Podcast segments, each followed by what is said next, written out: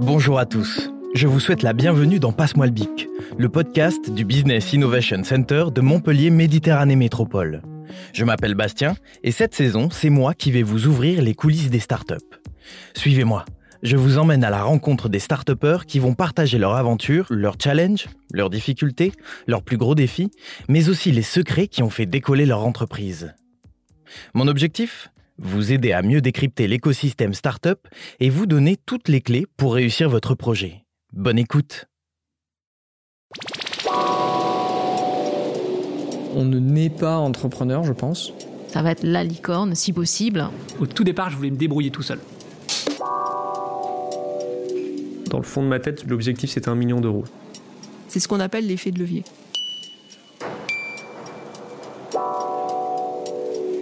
Passe-moi le bic. Dans les coulisses des startups. Racheter des concurrents, s'offrir une nouvelle technologie, conquérir un nouveau marché. Il existe mille et une raisons de se lancer dans une acquisition. Si racheter une entreprise est monnaie courante dans les grandes sociétés, les startups ont généralement plus de mal à sauter le pas. Pourtant, l'acquisition peut offrir de nouvelles opportunités et de nouveaux marchés aux entrepreneurs. Dans ce nouvel épisode de Passe-moi le bic, j'ai le plaisir de recevoir Pascal Magnier. Il y a deux ans, il a cédé sa start-up pour intégrer un groupe qui s'est développé à l'international grâce à une véritable stratégie centrée sur l'acquisition. Il partage aujourd'hui son expérience avec nous. Et en fin d'épisode, nous ferons le point sur cette question avec Isabelle Prévost, la directrice du BIC de Montpellier. C'est parti.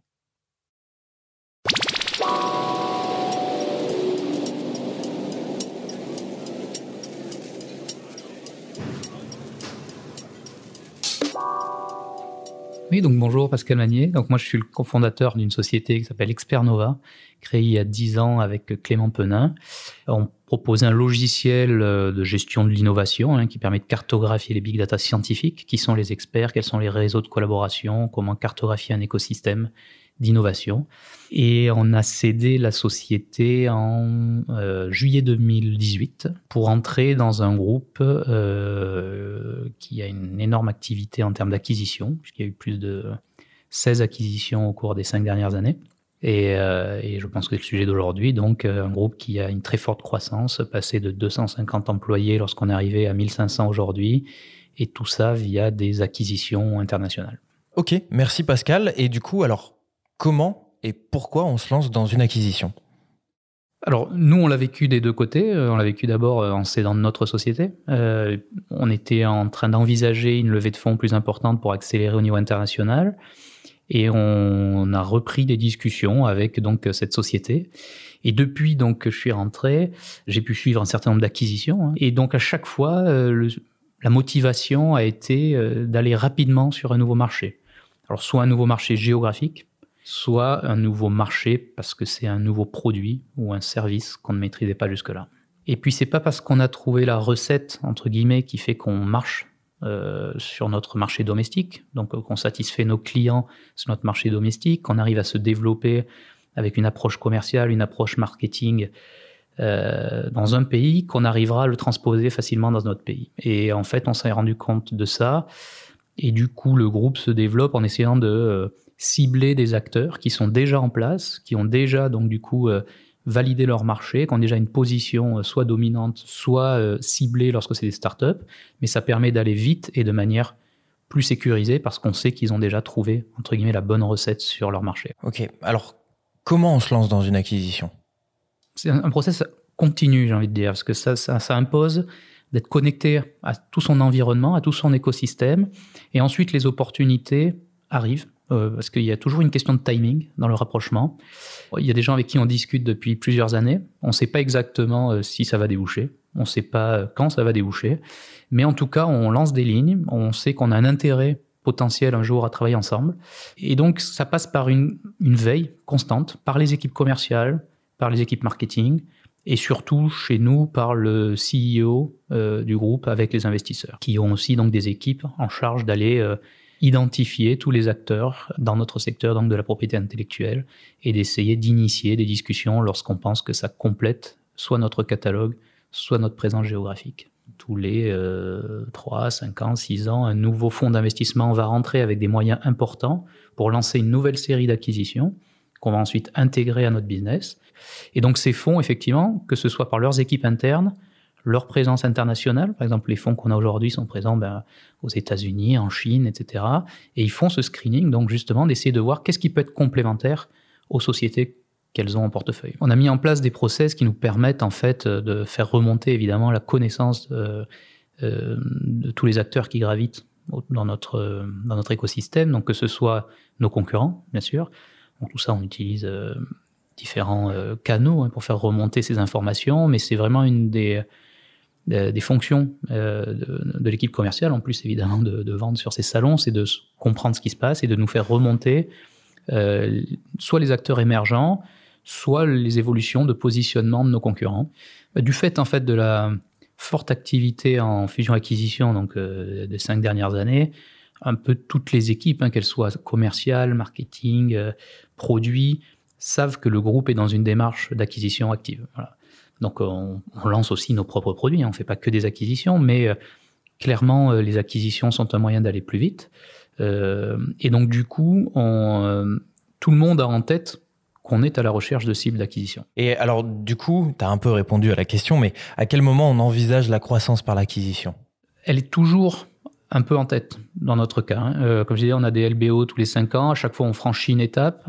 Et donc du coup, on est toujours en veille parce qu'on sait que dès qu'on va rencontrer un acteur intéressant, c'est de s'assurer qu'on va être capable de vendre le produit qu'on vient d'acquérir à l'ensemble de notre portefeuille. On a aujourd'hui 20 000 clients dans le monde si on acquiert un nouveau logiciel, euh, on veut avoir un effet de levier évidemment sur les ventes de ce logiciel. Pour réussir cette stratégie, la mettre en œuvre, il faut réussir à suffisamment intéresser évidemment euh, l'autre société euh, de rejoindre le groupe plutôt que de continuer son développement aussi de manière autonome. Et ça, je pense, c'est une force, euh, mais aussi une culture d'entreprise du coup qu'il faut mettre en place. C'est arriver à faire de la place à des profils de gens qui sont entrepreneurs. Euh, et quand ils sont entrepreneurs, c'est qu'ils aiment un, une liberté, ils aiment être proactifs, ils aiment se sentir chez eux et donc être actionnaires.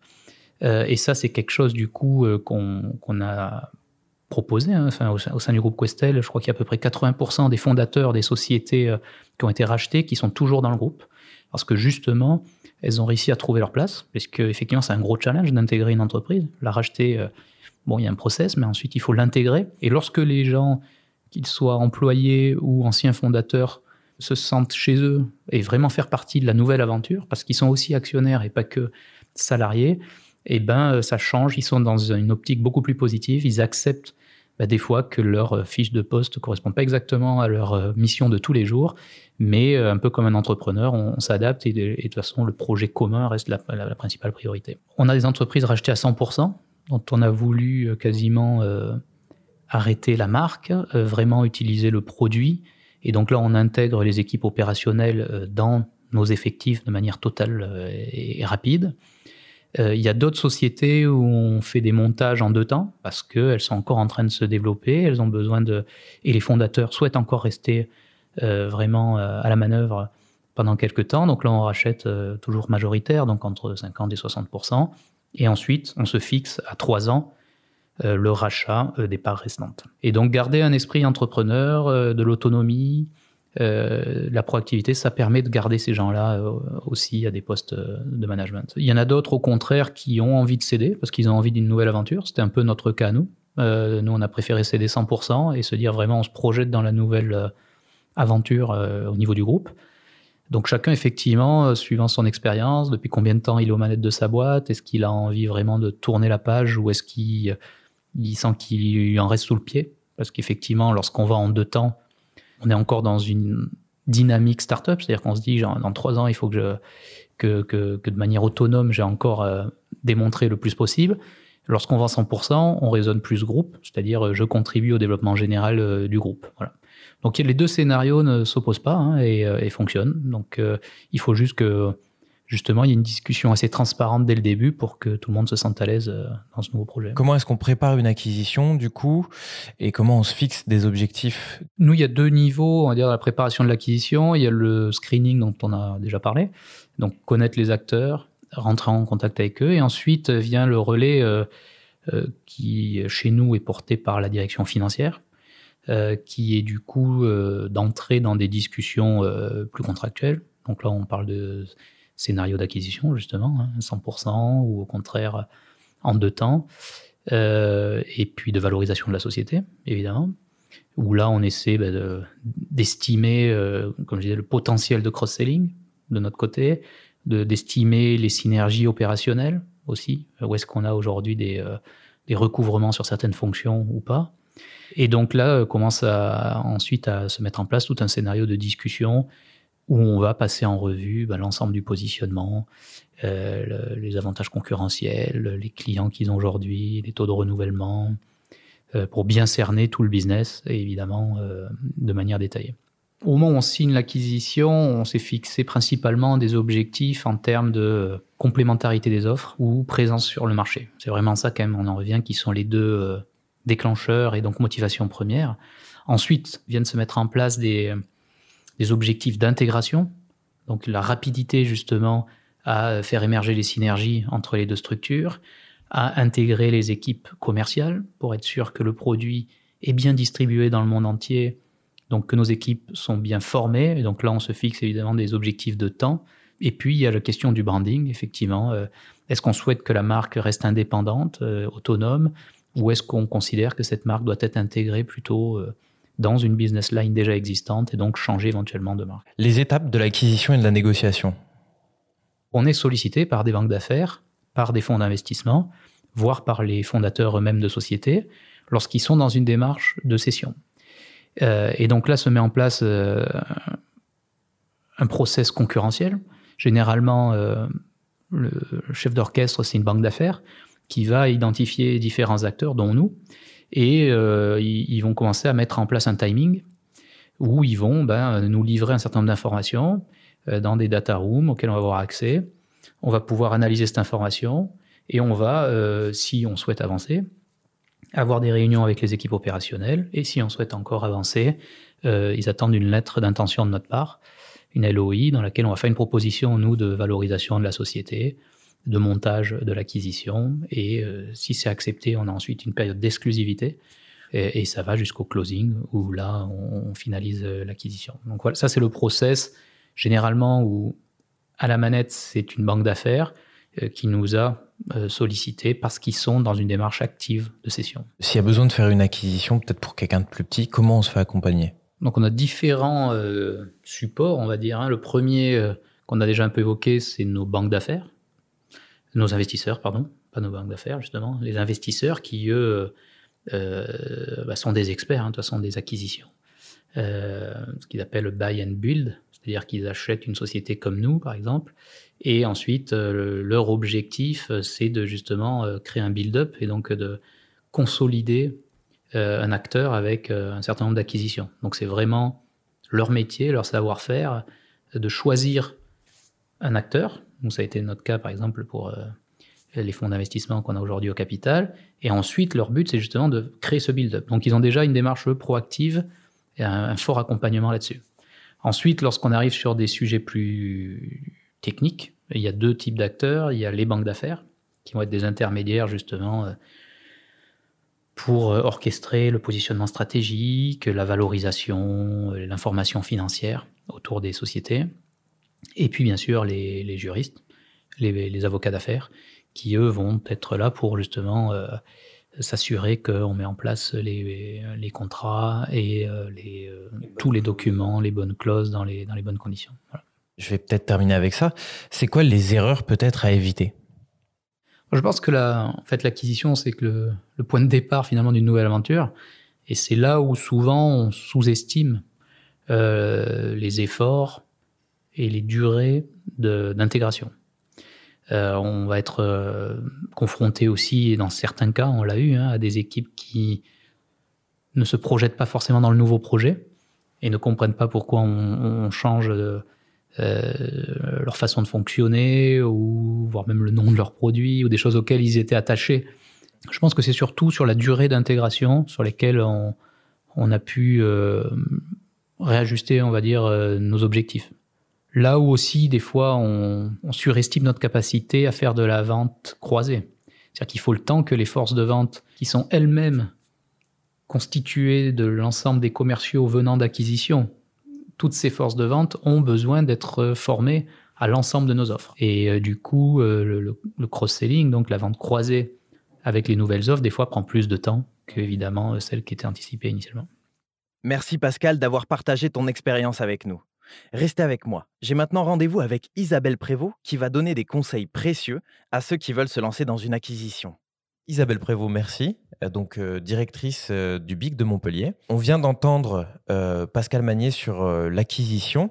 Est-ce que tu peux nous faire un récapitulatif en fait des quatre points clés pour réussir une acquisition? Oui, alors euh, je pense qu'il faut d'abord bien définir les objectifs de l'opération. Euh, comme euh, l'a dit Pascal, euh, qu'est-ce qu'on veut faire exactement? Est-ce qu'on veut euh, gagner des parts de marché? Est-ce qu'on veut augmenter son chiffre d'affaires et faire du cross-selling? Ou bien est-ce qu'on veut attaquer un nouveau pays de manière un peu plus simple, un peu plus sécurisée? Donc il faut bien définir le but qu'on veut atteindre. Ensuite, évidemment, bien choisir sa cible. Euh, ça, c'est une partie assez délicate. Avec qui euh, on va se marier, ce qui passe par une phase euh, d'audit. Il faut s'assurer aussi, ça c'est le troisième point, de la situation réelle de l'entreprise euh, afin de, de payer le juste prix. Donc, il faut vraiment euh, s'entourer d'experts qui vont pouvoir faire des due diligence, que ce soit juridique, que ce soit en social euh, ou que ce soit en financier. Et puis enfin, je pense qu'il faut discuter très rapidement avec la société qu'on va acheter, avec les fondateurs de la société qu'on va acheter, discuter très très vite de la future gouvernance. Quelles sont les motivations qui les poussent à vendre leur entreprise? Quelles sont les motivations qui vont les pousser à rester? Est-ce qu'ils veulent rester? Est-ce qu'ils veulent prendre du recul? C'est important de, savoir pour pouvoir discuter avec eux bah, de la période et pendant laquelle ils vont rester ou euh, de leur avenir au sein de la future entité. Et ne pas négliger le, facteur humain parce qu'il faut s'assurer que vraiment les deux cultures d'entreprise sont proches ou sont compatibles. Sinon, on va avoir de, de la perte en ligne. Et euh, bien sûr, rassurer parce que ces processus euh, sont extrêmement anxiogènes pour les ressources humaines euh, de part et d'autre. Donc, il faut pouvoir rassurer euh, les équipes et puis euh, les fédérer autour de la vision commune du futur projet. Ça, c'est la clé du succès d'une acquisition. Il faut vraiment que chacun puisse trouver sa place et donc bien connaître les motivations des uns et des autres. Est-ce qu'on est obligé d'être une grosse entreprise pour faire une acquisition? Alors, il est vrai que les, les, exemples les plus médiatisés, les plus emblématiques, euh, bah, sont souvent euh, issus de grosses startups. Hein. Je pense en particulier à Montpellier. On a, on a Swile, euh, que tout le monde, je pense, connaît aujourd'hui, qui a réalisé quatre acquisitions en deux ans. Et c'est intéressant parce que finalement, sur les quatre acquisitions, ils ont fait une acquisition au Brésil, donc avec comme objectif de d'attaquer un nouveau pays et, trois acquisitions qui sont là pour enrichir l'offre de produits de Swile. Donc c'est un, joli exemple également. Euh, par contre, Swile a levé euh, des sommes euh, importantes, ce qui n'est pas le cas de, de, de toute start-up. Il n'empêche que même des jeunes startups euh, qui ont trouvé leur modèle économique sont tout à fait à même euh, d'avoir recours à la croissance externe pour booster leur croissance. Et c'est un formidable accélérateur qui n'est pas assez utilisé par les startups aujourd'hui. Bien, merci Isabelle pour, euh, pour cet échange. Et puis, à très bientôt au BIC de Montpellier.